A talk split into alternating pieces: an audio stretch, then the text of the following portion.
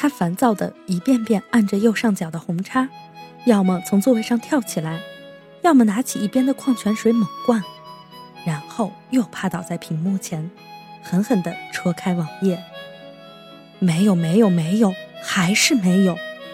这个人到底是在干什么？他来网吧熬了一整晚，乱七八糟的结束了连载，悠悠哉买了一罐咖啡，边喝边看回复。看着看着，心情就低落了起来。两个多小时了，怎么那个人一条评论都没有？狠狠地踩了空咖啡罐一脚，他低皱着，又交给了老板两个小时的钱。视线回转到那个熟悉的头像上，他忽然又担心了起来。他该不会是出了什么事情吧？你没出什么事情吧？还好吗？发过去一句问候。他实在无事，下意识地滑动手里的鼠标，开始一页页看起了聊天记录来。兜兜你好，这是他发过来的第一条消息。他一看就明白，这又是个粉儿。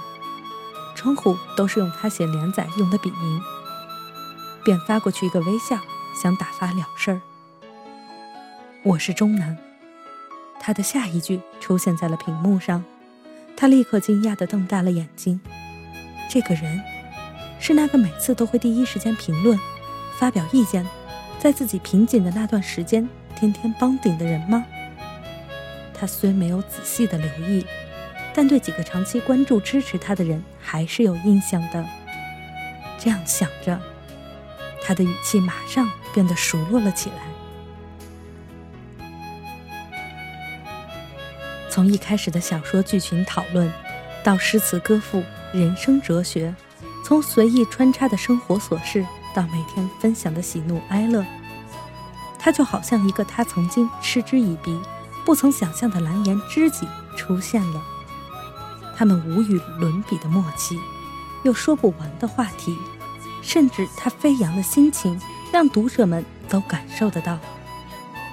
都大的文最近走向欢乐啊！这样的评论，他都会截下图来发给他，两个人一同哈哈大笑。你知道我为什么要加你吗？这是第二百零一页的一条消息。他记得曾经几个粉丝要他 QQ 号时，大家聊得热闹，他似乎说了一句：“我不会加你的。”这事儿自己也记不清了。于是他笑一笑，说：“为什么？”我决定了，我要追你。他正儿八经的一句话，让他捶着键盘笑得山河变色。这人多大了，还玩网恋？他端正姿态，严肃地敲了一句：“你没开玩笑吧？”不管真实还是虚幻，距离有多远，我知道，我喜欢你。除了你，我再也找不到第二个人，让我这么想的和他在一起。还没等他发送，他的回复就来了。看到这样毫不掩饰、不转弯的话，他的心里好像被羽毛轻轻地划了一下，有什么颤动了，却微不可闻。作为在粉丝面前自诩粗神经的女汉子的兜兜，她自动忽略了这点心计，匆匆地发过一句：“你好好考虑，我没这个想法。”就下线了。分享连接有桃花，许嵩。他没有回复，却鬼使神开的点开听。这人是在影射他自己吗？后来他很少和他聊天，总是几句不咸不淡的话，以为这样就能及时让这个家伙迷途知返。他写文的速度又上了一层楼，把那些曾经与他聊天的经历全用来构思。直到精疲力竭，可是为什么看到他每天的第一条评论，坚持发送的晚安，和看到你们那里有雨，出门带伞，小心感冒，今天的文不错，加油之类的关心问候，会在心里冒出丝丝的喜悦呢？桃之夭夭，灼灼其华，他脑海里胡乱冒出了《诗经》中这一句：桃花。自己这个样子是真的有桃花吗？如果可以，我写文写的烂一点，别和粉丝互动太深，不就不会因为一个周南就打开了画架，就不会有这么多的纠结了。脚下的咖啡罐突然脱离了他的控制，哧溜的飞到一边，身后有人叫了一声，他把头埋在了戈壁里，突然感到头发被轻轻的拉了一下，于是转过身。兜兜你好，一秒，他尚未回神，愣愣的看着眼前高高瘦瘦、干净清爽的男生。我是中南。三秒，他瞪大了眼睛，这个人，这个人不是？